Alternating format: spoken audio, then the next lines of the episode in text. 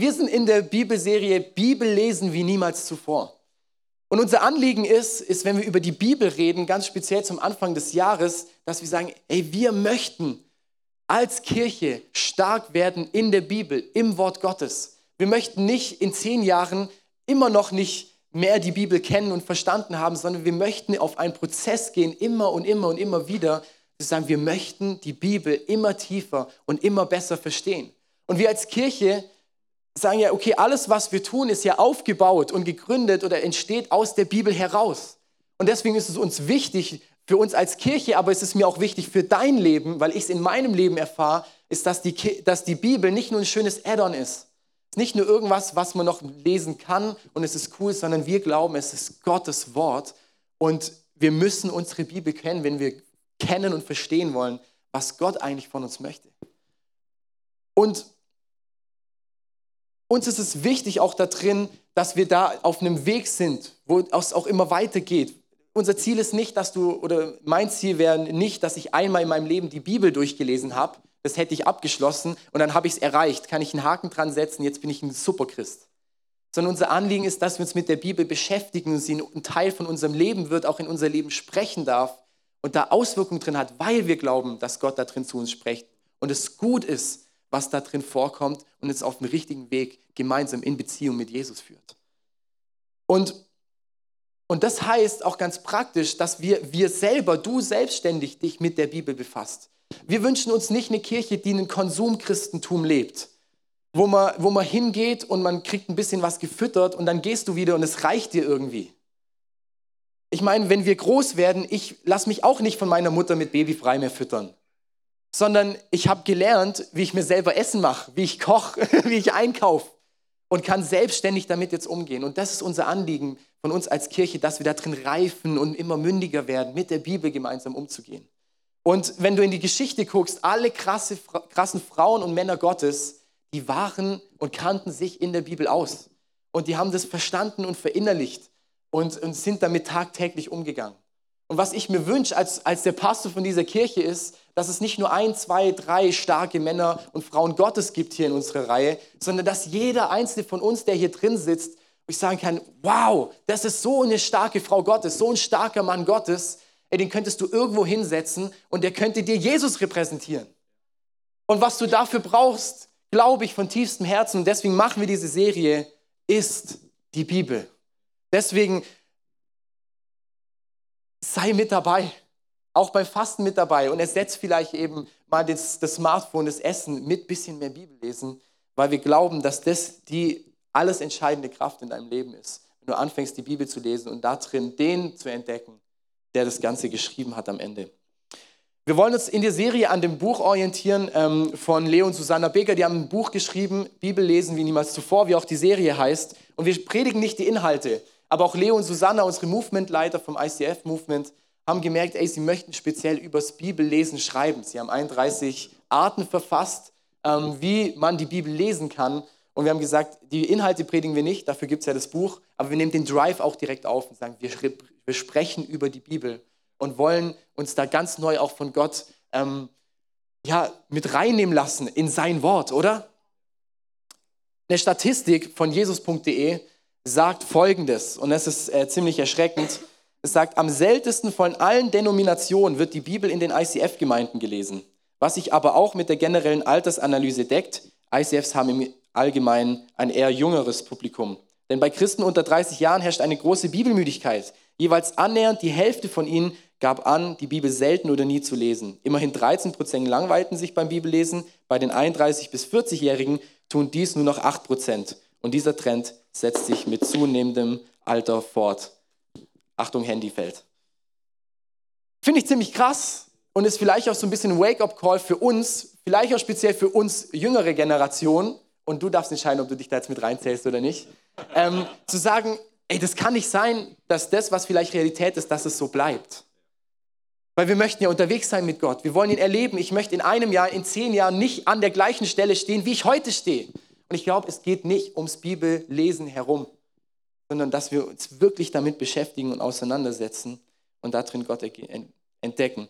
Und die Bibel, wenn wir ganz allgemein mal überlegen, ich habe hier mal ein paar mitgebracht. Das zum Beispiel ist meine schon ein bisschen abgefressene jetzt Rucksackbibel. Das heißt, überall, wo ich meinen Rucksack habe, habe ich die dabei. Meine All-Day-Bibel. Dann habe ich noch meine Preacher-Bibel.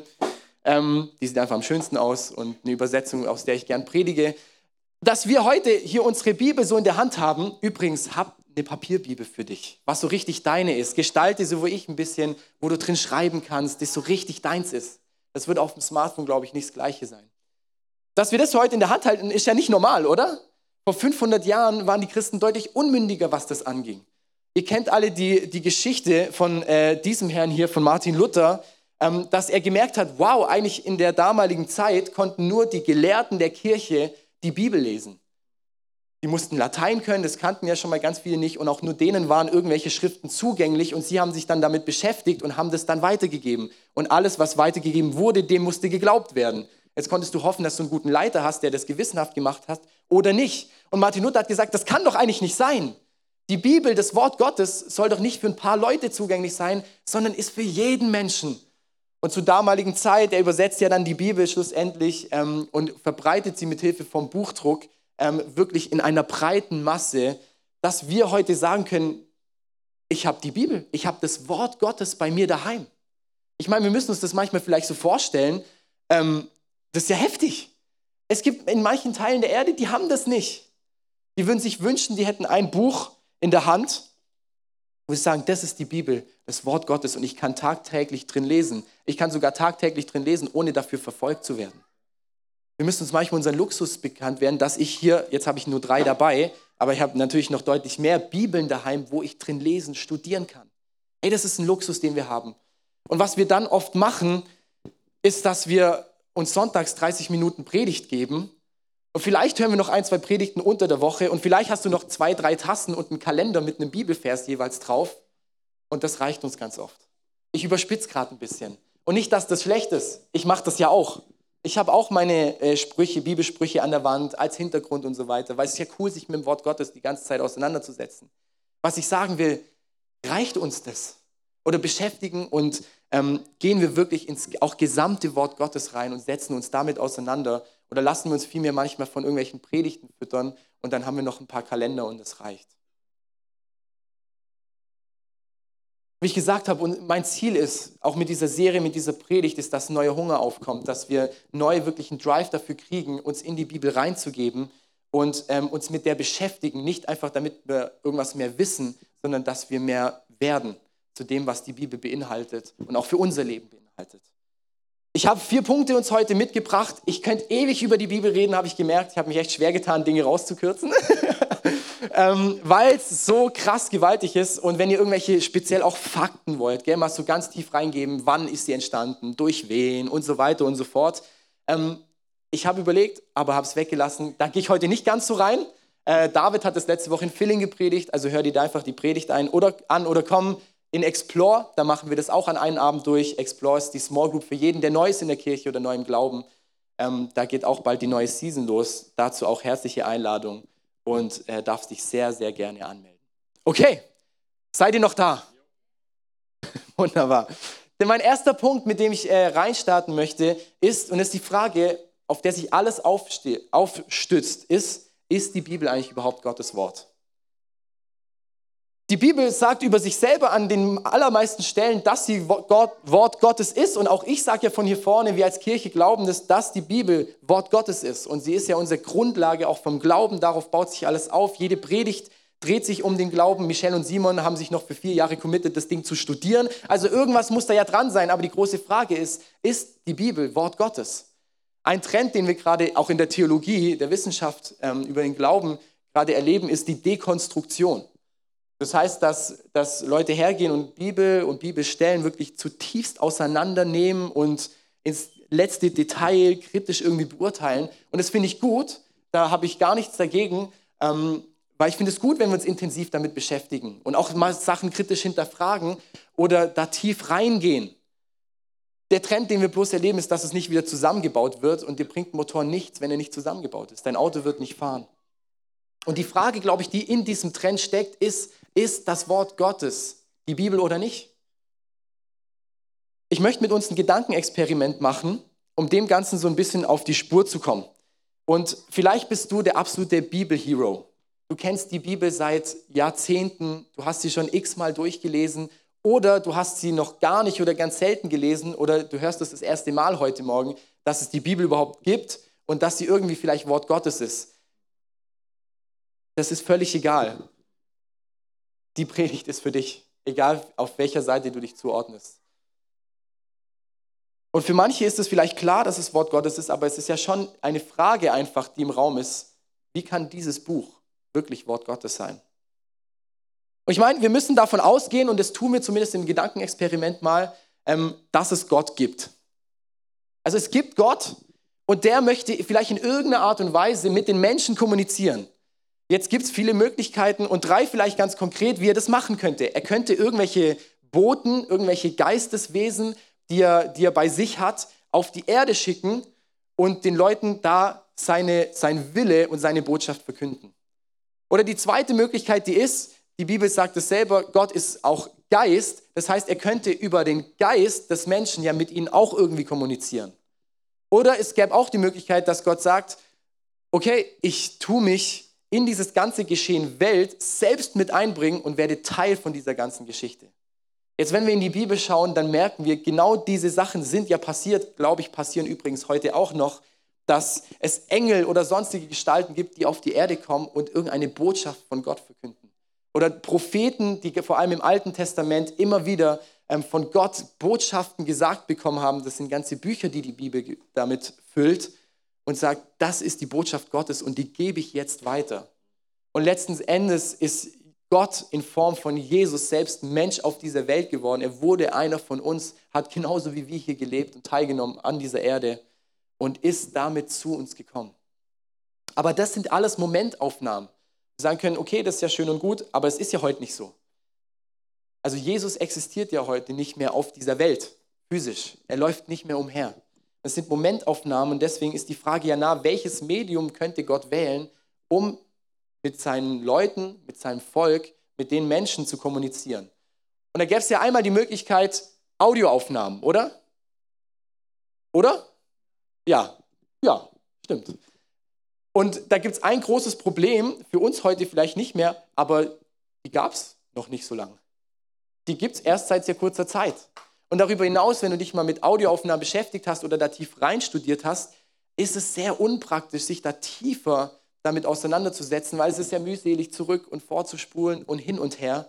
Gleiche gilt auch für Videoaufnahmen, nur dass du noch was siehst. Das heißt, er existiert irgendwie nicht lang, ist auch vielleicht ähm, gar nicht so geschickt, um damit sich tief und intensiv auseinanderzusetzen. Ähm, deswegen Audio und Video vielleicht gar nicht so optimal. Dann gäbe es noch Bilder. Man sagt ja immer, Bilder sagt mehr als tausend Worte, oder? Und dann haben wir hier zum Beispiel ein Bild von dem Mann hier, der hat eine Träne irgendwie runterlaufen. Und dann könnte man sagen, okay, Sache ist klar, der Typ weint. Und dann weitergehend würde die Frage aufkommen, ja, okay, aber warum weint er denn? Weint er, weil er traurig ist? Weil er vielleicht physisch verletzt wurde? Seelisch verletzt wurde? Weint er vor Freude? Also wir merken, so aussagekräftig ist ein Bild vielleicht dann doch gar nicht oder es lässt ganz, ganz viel ähm, Raum für Spekula Spekulationen und auch logische und tiefe Zusammenhänge. Was der Glauben ja beinhaltet, ist ja gar nicht so greifbar, irgendwie vielleicht mit ein paar Bildern. Und deswegen gibt es da noch ein Medium und das wählt Gott und er sagt, okay, es gibt den Text, das geschriebene Wort Gottes. Und der große Vorteil zu einem Text ist, er war schon immer da. Also seitdem Menschen sprechen können, haben sie das auch aufgeschrieben. Logische und tiefe Zusammenhänge können gut zusammengefasst werden. Es lässt trotzdem aber Raum für Reflexion und man ist sehr übersichtlich damit umgehen und man kann sehr gut damit tief studieren und sich ganz, ganz, ganz, ganz tief damit auseinandersetzen, aber es auch einfach mal am Stück lesen, ohne vielleicht so krass in die Tiefe zu gehen. Das heißt, wir können sagen, okay, Gott wählt bewusst das Medium Text und sagen, muss ich trotzdem doch nicht glauben, dass das Wort Gottes hier in dieser Bibel drin ist. Und jetzt wären vielleicht die Antworten von vielen gläubigen Menschen, ähm, sei es in der Religion Christenheit oder auch in anderen Religionen, ja, du musst es einfach glauben. Oder? Und ich, ich erwische mich auch, dass ich sage, okay, dann muss ich es glauben. Und das stimmt ja irgendwo auch. Am Ende musst du es glauben auch. Aber das Krasse an christlichen Glauben ist, und das ist der Unterschied zu allen anderen religiösen Glauben, ist, unser christlicher Glauben ist nicht nur eine Realität von, ich glaub's halt einfach. Ich möchte es uns kurz äh, zeigen im 2. Timotheus 1, Vers 12. Paulus schreibt da an seinen geliebten Sohn Timotheus, also nicht sein leiblicher Sohn, aber ihn bezeichnet so, weil sie so eine enge Beziehung hatten. Und er schreibt aus dem Gefängnis heraus, wie er so, so ganz viel Leid erleben muss. Und dann schreibt er folgendes: Aber ich schäme mich dessen nicht, denn ich weiß, an wen ich glaube, und ich bin gewiss, dass, dass er bewahren kann, was mir anvertraut ist, bis an jenen Tag.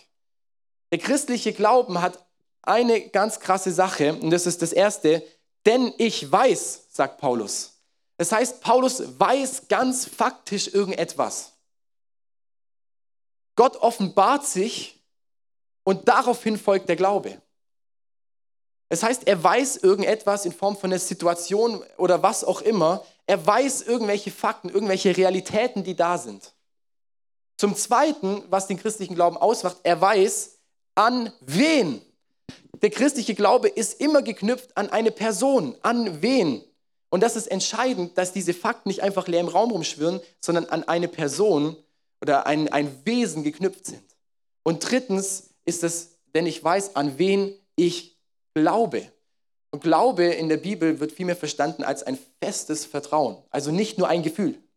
Es geht über unsere Gefühle hinaus auf etwas, was noch nicht zu sehen ist. Das heißt, die Glaubwürdigkeit der Bibel beruht auf Fakten, denen ich trauen kann und die führt mich zu lebendigen Beziehungen zum Schöpfer. Der Glauben von, von der christliche Glauben, wie er verstanden wird, geht tiefer. Und was wir auch in der Bibel an ganz, ganz vielen Stellen lesen, zum Beispiel auch bei Paulus, ist, dass Gott sich offenbart. Und ich glaube, Gott tut es heute noch bei uns. Er offenbart sich, er zeigt irgendwas, faktisch passiert. Als Beispiel eine Heilung oder Paulus erlebt Gott einfach, dass er plötzlich zu ihm spricht. Es ist ein Fakt für ihn gewesen. Und daraufhin folgt die Aufforderung, und jetzt glaub. Andersrum lesen wir es nicht. Jetzt glaub und dann passiert irgendwas. Gott offenbart sich und dann folgt die Aufforderung, und jetzt glaub es. Wenn du irgendeine Nachricht von jemand random bekommst, sei es die ganzen Spam-E-Mails, kennen wir alle, der Postkonsul Abdul hat äh, herausgefunden, dass sie in der Blueslinie sind und sie kriegen zwei Millionen Euro oder sowas. Oder auf Telegram irgendeine Nachricht kriegst von einer Nummer, die du nicht kennst, der dir sagt, ey, ich bin dein Freund, send mir mal ein bisschen Geld, Geld rüber. Das würden wir sehr wahrscheinlich nicht machen, oder? Weil ich möchte erst wissen, ob der da wirklich dahinter steckt ob das wirklich mein Freund ist oder wen auch immer, ähm, der mir das gerade schreibt. Und was wir machen würden, ist vielleicht irgendwelche Insider oder wie so eine Sicherheitsfrage im Gegenfragen stellen, um die darauf hinweisen und zeigen, okay, das ist ja wirklich. Sei es, ey, wer, wo waren wir letztes Jahr zusammen im Urlaub? Wenn er das dir beantworten kann, dann ist vielleicht ein Hinweis darauf, dass er wirklich dahinter steht. Und genauso können wir auch an die Bibel rangehen, dass wir sagen, okay, wenn die Bibel Gottes Wort ist, müssen wir Kennzeichen finden, dass die Bibel auch Gottes Wort ist. Da muss sich Gott ja irgendwie da drin zeigen. Und drei, und drei Kennzeichen für Gott, die ihn auszeichnen, ist einmal seine Allmacht, es ist seine Allwissenheit und es ist seine Heiligkeit. Okay? Seine Allmacht, seine Allwissenheit und seine Weisheit. Jetzt können wir beim Thema All Allmacht, können wir zum Beispiel in die Schöpfung gucken. Wir können sagen, okay, das ist alles zufällig entstanden. Die ganzen schönen Berge, heute Morgen hat man sie wieder gesehen, der See und whatever, das ist alles irgendwie aus Zufall entstanden. Oder es könnte ein Hinweis darauf sein, dass es einen mächtigen Gott ist, der über alle Maßen kreativ ist und in seiner Allmacht das Ganze erschaffen hat. Jetzt müsste aber in der Bibel sich ja irgendwo Zeichen dafür befinden, dass Gott das Ganze auch gemacht hat oder auch schon sich ausgedacht hat, bevor überhaupt Menschen das rausgefunden haben. Also ganz klar, ich meine, die Bibel schreibt, dass Gott die Welt erschaffen hat, aber was man damals dann gedacht hat, war, dass die Erde irgendwie gestützt ist. Sei es von irgendwelchen Säulen oder was auch immer, da gab es verschiedene Ansätze, aber die Ansätze war, dass die Erde gestützt war. Jetzt schreibt die Bibel im Hiob 26, Vers 7, er spannt den Norden aus über dem Leeren und hängt die Erde über das Nichts. Später hat man herausgefunden, mit Hilfe von moderner Technologie, dass die Erde ein Planet ist, der im Universum rumschwirrt, recht im Nichts. Oder bevor das Teleskop erfunden wurde, haben Menschen geglaubt, dass sie die Sterne zählen können.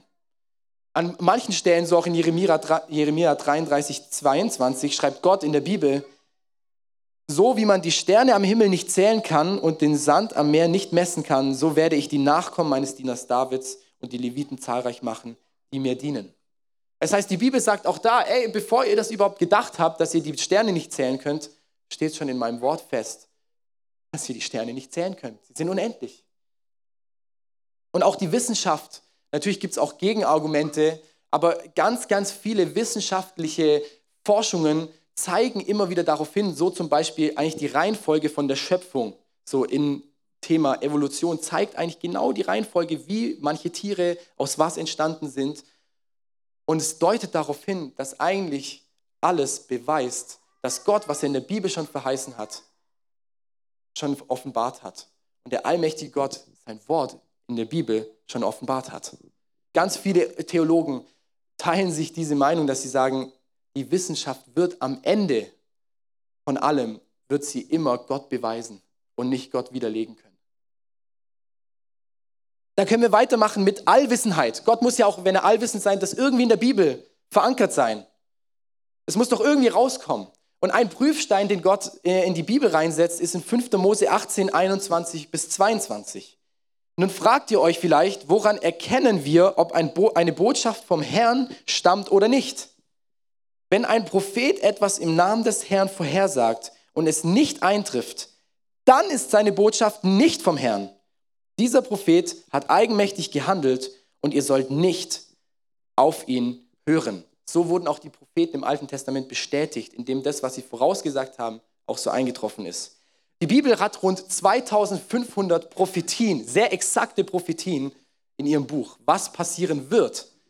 Und 2000 sind genau in dieser exakten Form eingetroffen.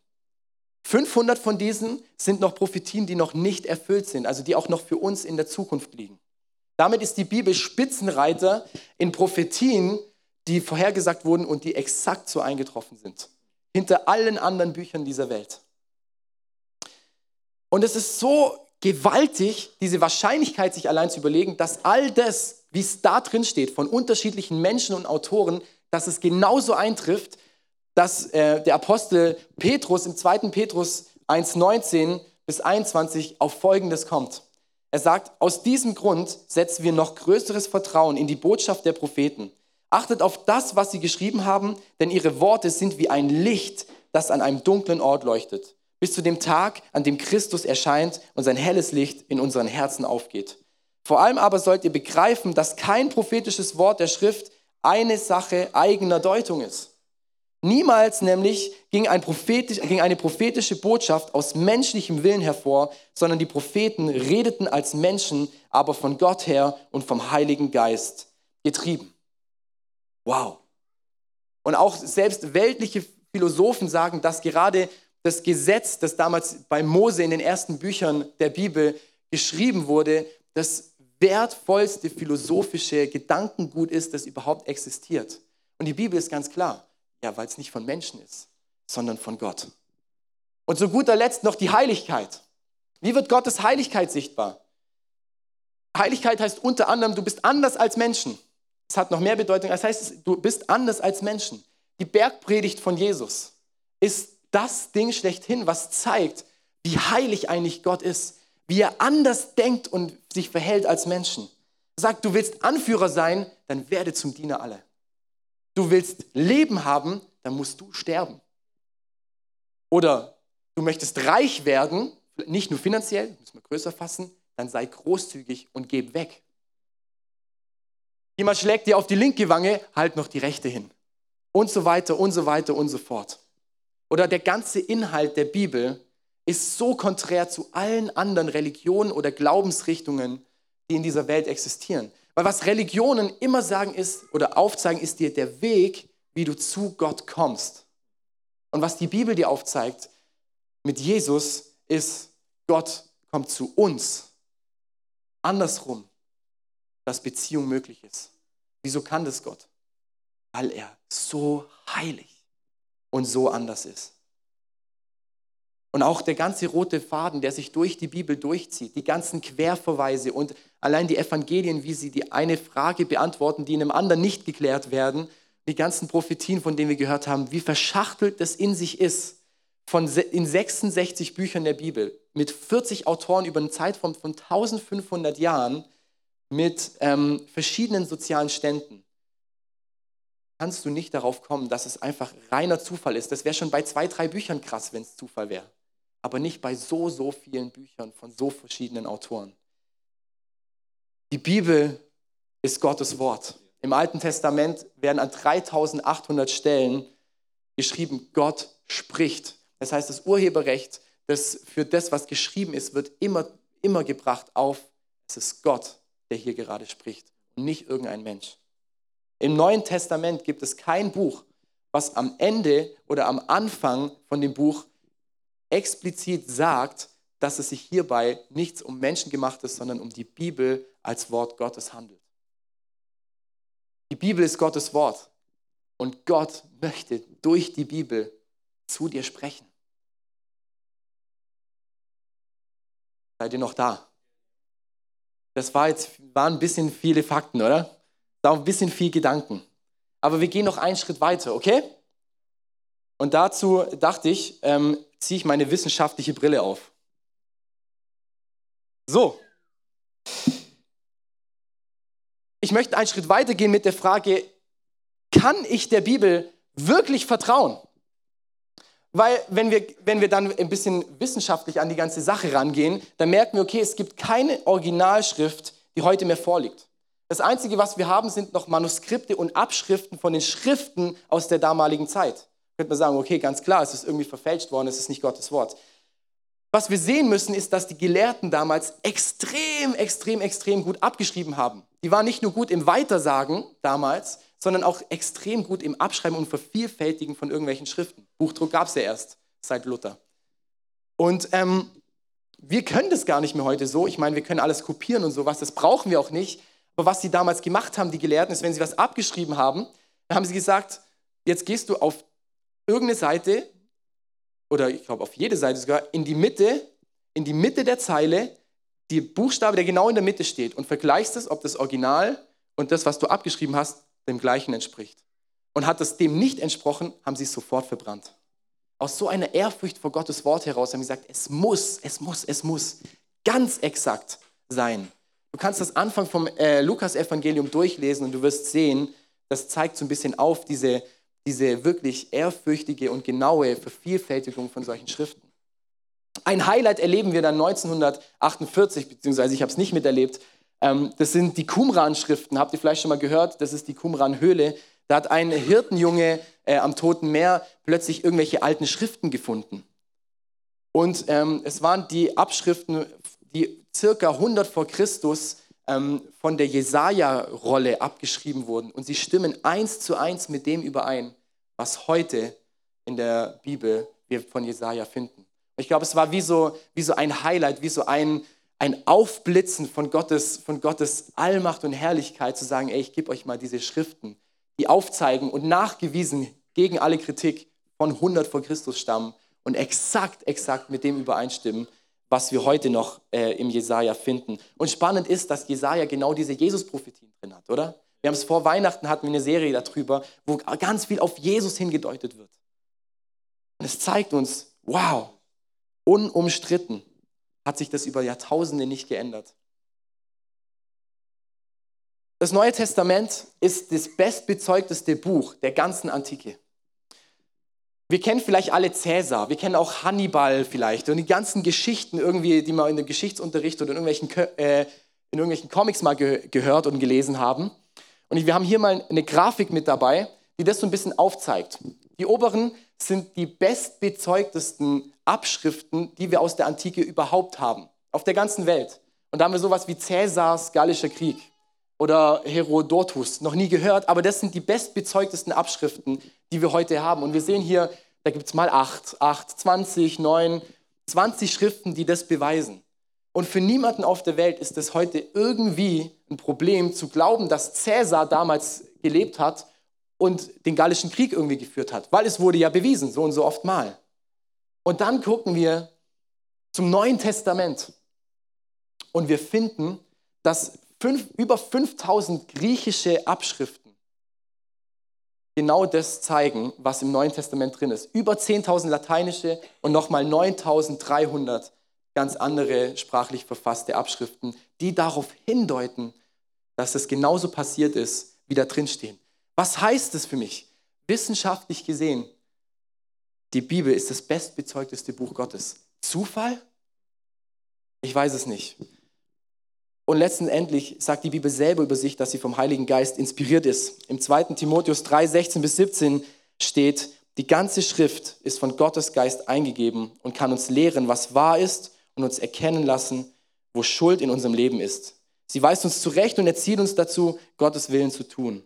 Durch die Schrift bereitet Gott uns umfassend vor und rüstet uns aus für alles, was wir nach seinem Willen tun sollen. Die Bibel, können wir, glaube ich, wirklich zusammenfassend sagen, ist das Buch, was Gott uns über Jahrtausende geben wollte. Steht alles in der Bibel drin, was wir vielleicht heute irgendwie gerne an Fragen wissen möchten? Nein, aber alles, was wir brauchen, um mit diesen Fragen leben zu können.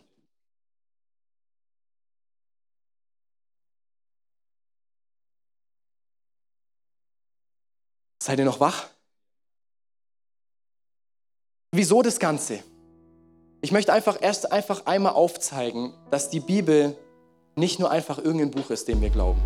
Es ist nicht von irgendeinem, irgendeinem Guru geschrieben, wo wir sagen, das glauben wir halt einfach so, sondern es ist eine riesige Tradition über Jahrtausende hinweg, die zeigt, dass die Bibel wirklich, wirklich, wirklich Gottes Wort ist. Und meine Frage, die ich uns äh, stellen möchte, ist vielleicht, ähm, Wieso beschäftigen wir uns oft so, so wenig damit? Wieso haben wir keinen Hunger danach?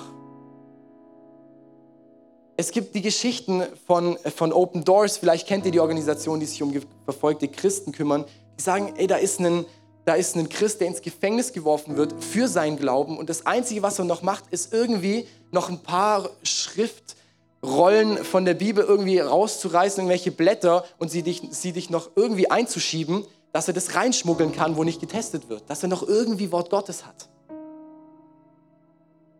Ich möchte uns wirklich dazu einladen, dass wir, dass wir anfangen, das Wort Gottes in uns wirken zu lassen und anfangen, damit umzugehen. Und ich glaube, dafür ist die Fastenzeit so mega relevant. Dann können wir sagen, ey, wir hungern vielleicht mal diese Trägheit aus. Oder wir schaffen bewusst physisch gesehen auch einen Hunger, wo deine Seele und dein Körper danach schreit, was zu essen, und sagen, oh, und jetzt ernähren wir uns mit geistlichem Essen, mit dem Wort Gottes. Jetzt sind wir erst bei Punkt 2, Ich bin gerade überlegen, ob ich einfach nächste Woche irgendwie weitermachen kann oder so. Lass mich kurz überlegen. Ja, das ist gut. Ich möchte nur in meinen Punkt 4 noch reingehen. Ein Teil deines Lebens habe ich es genannt. Zwar unser Ziel ist, wie gesagt, nicht, dass wir mehr Wissen über die Bibel kriegen. Das ist cool und es kommt damit, keine Frage. Ich möchte auch mehr über die Bibel wissen und was da drin steht. Aber viel relevanter ist es, dass wir uns damit beschäftigen, dass wir dazu werden. Dass wir das, was als Inhalt drin ist, dass es tief in unser, in unser Leben rutscht, tief in unser Herz rutscht und dass wir daran anknüpfen. Martin Luther hat gesagt, Gottes Wort ist kein Lese, sondern ein Lebewort. Man muss es, nicht, man muss es sich so einbilden, dass schier eine zweite Natur daraus wird. Und das möchte ich uns kurz noch veranschaulichen, was das bedeutet, dass wir verstehen, Bibel sagt auch, Wissen bläht auf. Es geht nicht darum, dass wir jetzt alles wissen. Das werde ich auch nach meinem Studium übrigens nicht. Das werde ich mein ganzes Leben nicht hinkriegen. Sondern das Ziel ist, dass wir mehr dazu werden. Und das ist wie, wir sind dieses Wasser, das ist unser Leben. Und das hier ist oder Zucker. es ist Zucker. Und dann können wir das hier reinfüllen, oder? Und was passiert ist, es wird trüb, man merkt irgendeine Veränderung, man merkt, okay, irgendwas passiert, aber es ist ja irgendwie noch da einfach. Und ich glaube, der Prozess, der stattfindet, ist es, je mehr wir uns damit beschäftigen, uns auseinandersetzen, lesen, darüber beten, es einfach mal auf uns wirken lassen, da drin mit Gott einfach auch mal, wie Manu gesagt hat, schwanger gehen, das ähm, an uns passieren lassen, weiter beschäftigen, beschäftigen, beschäftigen und so weiter. Wir rühren immer weiter rum, dass es tiefer in uns reinrutschen kann. Merken wir, ich hoffe, ihr seht es, dass da ein bisschen was stattfindet. Und zwar, dass sich plötzlich das Wort Gottes nach und nach und nach und nach in uns immer mehr auflöst. Und es immer mehr wirklich zu uns wird. Dass es nicht mehr einfach nur Worte sind, die irgendwie wie hier noch so ein bisschen am Boden noch in unserem Leben sind, sondern dass es wirklich tief in unser Herz, in unser Leben rutscht und wir, wir merken, dass das Wort Gottes wirklich zu einem Teil von unserem Leben wird. Und dass es gut ist, dass das passiert. Und je mehr das passiert und je mehr das passiert, merkt ihr, es verschwindet und es wird mehr zu uns. Dann könnte man denken, oh, es passiert ja gar nichts. Doch, es passiert was. Wir schmecken immer mehr und immer mehr nach dem Wort Gottes. Und dann füllen wir uns vielleicht wieder mehr. Gell? Wir schauen uns irgendwelche Predigten an, wir lesen drin, wir studieren da drin und das Wort Gottes kommt wieder in uns rein und es verarbeitet sich und verarbeitet sich, sodass wir immer mehr, Stück für Stück, Stück für Stück, immer mehr zum Wort Gottes werden und es in uns aufgenommen wird. Was heißt es vielleicht für uns konkret? Ich möchte ganz ehrlich mit euch sein. Ganz oft in unserem Alltag, in unserer Realität fällt es uns nicht leicht zu lesen. Oder ging es nur mir ganz lang so? Oder geht es dir vielleicht heute so, dass du sagst, ey, da wieder ein Buch aufzuschlagen, drin zu lesen, gar nicht so einfach. Lass uns ehrlich sein. Mir geht es auch oft so. Und, und das ist, glaube ich, ein Problem, das heute da ist.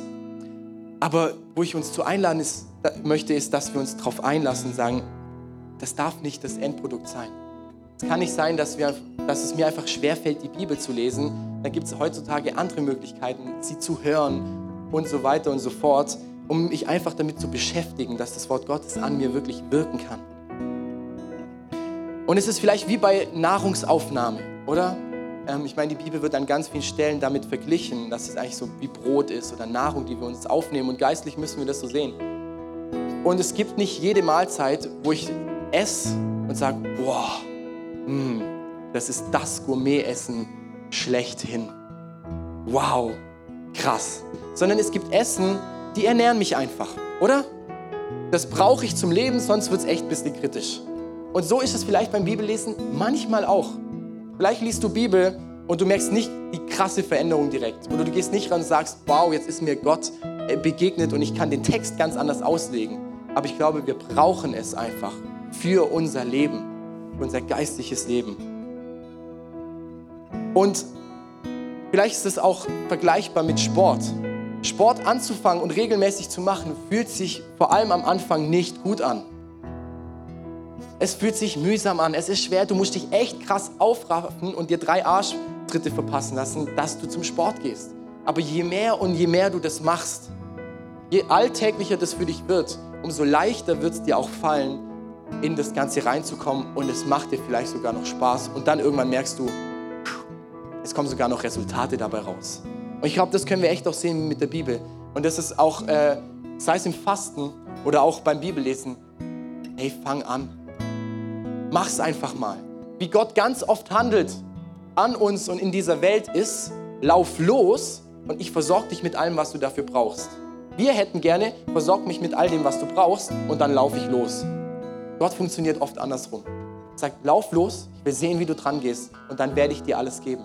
Dann werde ich dir auch den Hunger und die Sehnsucht immer mehr danach geben, dass du auch das Wort Gottes lesen möchtest, dass es gar nicht mehr anders geht, als dass du dich wirklich auch damit beschäftigst.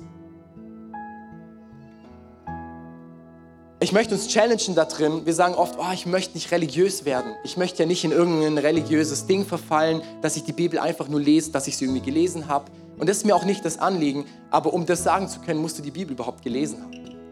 Und dann können wir dran gehen und wenn du merkst, oh, es ist wirklich nur noch so ein Abhaken oder ich mache es auch völlig ohne richtig zu lesen, ich mache es irgendwie einfach nur und es macht nichts an mir, dann können wir darüber reden, ob es wirklich religiös geworden ist und nur noch eine Pflicht geworden ist. Aber ich glaube, es ist oft auch eine Ausrede für uns zu sagen, ich tue es nicht einfach mal und ich gebe mir mal den Arschtritt und den Ruck dazu, es einfach mal zu machen. In Amos 8, 11 bis 12 steht folgendes. Die Zeit wird kommen, spricht Gott der Herr, da ich eine Hungersnot ins Land schicke, aber nicht ein Hunger nach Brot und Durst, nach Wasser, sondern den Hunger nach dem Wort des Herrn. Die Menschen werden in alle Himmelsrichtungen aufbrechen und das Wort des Herrn suchen. Sie werden hierher und dorthin laufen, doch sie werden es nicht finden. Ich wünsche mir, dass wir ein Ort sind und eine Kirche sind, wo jeder Einzelne zu dem Ort werden kann, wo wenn Menschen zu uns kommen, die Hunger haben nach dem Wort Gottes, die hören und sehen wollen, was das bedeutet, dass sie es bei uns finden können. Weil wir wissen, wie wir damit umgehen und es in uns verinnerlicht haben, was es bedeutet. Lass uns gemeinsam aufstehen. Weil was ich machen möchte, ist, ich möchte konkret beten. Im ersten Teil von äh, dem Vers hier heißt es, die Zeit wird kommen, spricht er, da ich eine Hungersnot ins Land schicke, aber nicht nach Hungerbrot und ein Durst nach Wasser, sondern den Hunger nach dem Wort der Bibel Gottes. Und wenn es dir so geht, wie ich gerade vorher gesagt habe, dass du merkst, für mich ist es echt mühsam. Es fällt mir schwer. Es ist nicht einfach für mich, irgendwie mich aufzuraffen und die Bibel zu lesen. Es ist keine Routine in meinem Leben. Dann möchte ich ganz speziell jetzt für dich beten. Und ich möchte diesen Bibelvers über dich ausbeten, der sagt, es wird eine Zeit kommen. Und wir beten, weil wir glauben, dass Gott es schenken wird. Vielleicht schenkt es direkt, vielleicht zukünftig. Aber ich glaube, dass es was verändert, wenn wir Gott fragen und ihn anflehen und danach rufen und sagen, Gott, schenk mir diesen Hunger danach. Irgendwie habe ich ihn nicht. Weil es ist nicht normal, keinen Hunger zu haben. Frag deinen Körper. Wenn du das bist, dann sagst Simon, bet für mich da. Dann darfst du, darfst du gerne irgendwie einfach eine Empfangshaltung einnehmen, sei es Hände irgendwie offen, Hände geschreckt, du legst deine Hand aufs Herz. Dann möchte ich speziell für dich jetzt beten. Vater, ich danke dir dafür, dass du uns dein Wort geschenkt hast. Ich danke dir dafür, dass uns die Bibel heute zugänglich ist. Und ich danke dir dafür, dass wir in einem Land leben, wo wir das frei tun können, Vater. Und das ist eine Riesenehre. Und Vater, du siehst jeden Einzelnen von uns, der sagt, ganz ehrlich, mir fällt es schwer. Es ist nicht immer easy going, die Bibel jetzt in die Hand zu nehmen und zu lesen. Vater, du sagst in Amos 8, 11, die Zeit wird kommen, da ich eine Hungersnot ins Land schicke, Vater. Und das rufe ich aus über uns als Kirche, über jeden Einzelnen von uns heute Morgen, dass eine Hungersnot in unserem Leben kommt. Dass eine Hungersnot in unserem Herz danach kommt, zu sagen, Gott, ich sehne mich und ich strecke mich aus nach deinem Wort, Gott. Ich möchte da drin mehr laufen, ich möchte es mehr lesen, ich möchte mich mehr damit beschäftigen, Vater. Und ich danke dafür, dass du ein Gott bist, der sagt, ich lasse die Gebete meiner Kinder nicht einfach leer im Raum, sondern der sie beantworten möchte. Vater, und das erbitten ich, und das erbitten wir heute Morgen, dass du diese Hungersnot schenkst in unserem Leben. Dass es nicht aus uns herauf nur eine Kraft produziert ist, irgendwie noch zu lesen, sondern dass es ein Drive, ein göttlicher Drive in unserem Leben ist. Sagen, wir können gar nicht mehr anders. Wenn ein Tag nicht die Bibel irgendwie in unserem Leben ist, dann fehlt irgendwas, Vater. Ich danke dir dafür, dass du es schenken möchtest. Oh Herr, schenk es in deinem Namen. Ich danke dir dafür, dass du uns darin begegnest, Vater. Sende Hunger in uns als Kirche, dass wir darin wachsen und leben können und dass wir mehr zu dem werden, was du in deinem Wort sagst, Jesus. Wir lieben dich und wir ehren dich. Dafür danke ich dir, Vater. Amen. Und vielleicht geht es dir jetzt so, du sagst, mit der Bibel, auch mit dem christlichen Glauben habe ich eigentlich gar nichts am Hut. Das kenne ich nicht mal richtig. Und ich weiß auch nicht, was, was ich hier äh, gerade eigentlich gehört habe und was ich damit anfangen soll. Das Ding ist, wir haben vorher haben wir, ähm, gesagt, dass Glaub, dem Glauben immer eine Tat vorausgeht. Und vielleicht geht es dir genau heute so, dass du merkst, wow, in dem Ganzen merke ich eigentlich, wie Gott zu mir spricht und sich offenbaren möchte als ein realer Gott, als ein Gott, der Beziehung möchte, der nicht irgendwo fern auf einer Wolke schwebt oder gar nicht existiert, sondern der reell ist, der heute in eine Beziehung mit uns treten möchte. Ich glaube, es gibt einen coolen Vers in der Bibel, zusammengefasst in Johannes 3, Vers 16. Da heißt, so sehr hat Gott die Welt geliebt, dass er seinen einzigen Sohn, das Jesus Christus, auf diese Welt gab, damit jeder, der an ihn glaubt, nicht verloren geht, sondern das ewige Leben hat. Und wenn du merkst, da klopft gerade Gott eigentlich bei dir an. Sagt, hey, lass dich auf diese Beziehung ein. Lass dich darauf ein. Ich möchte dir begegnen. Ich möchte mit dir gemeinsam durchs Leben laufen. Äh, da möchte ich gleich auch mit dir zusammen beten. Und lass uns als Kirche kurz die Augen geschlossen halten. Wenn du sagst, das bin ich, Simon, bete für mich. Ich habe diese Beziehung zu Gott nicht, aber ich möchte diesen Schritt wagen in diese Beziehung hinein mit diesem Gott, dann darfst du sehr kurz, ganz kurz deine Hand heben, damit ich weiß, mit wem ich bete. Nur ich habe die Augen offen und dann beten wir gemeinsam noch. Danke dir. Noch jemand, der gerade merkt und sagt, das bin ich. Simon, schließ mich da noch mit ein. Heb gerne kurz deine Hand, dass ich sehe, mit wem ich bete. Yes, danke dir. Hey, lass uns gemeinsam beten. Ich möchte von vorne vorbeten und du darfst sehr gerne nachbeten. Und als ganze Kirche, wir müssen hier nicht alleine beten. Lass uns das gemeinsam mitbeten, okay? Und vielleicht hast du schon tausendmal diese Worte gebetet, dann ist heute tausend und einmal dran. Aber lass uns diese Worte immer wieder neu wirklich in unser Herz brennen, okay? Jesus, danke, dass du mich liebst. Danke, dass du real bist. Danke für dein Wort. Jesus, ich gebe dir mein Leben. Ich möchte dich kennen. Du sollst Teil meines Lebens sein. Du bist mein König. Du bist mein Herr. Dir möchte ich nachlaufen. Heiliger Geist, ich lade dich ein.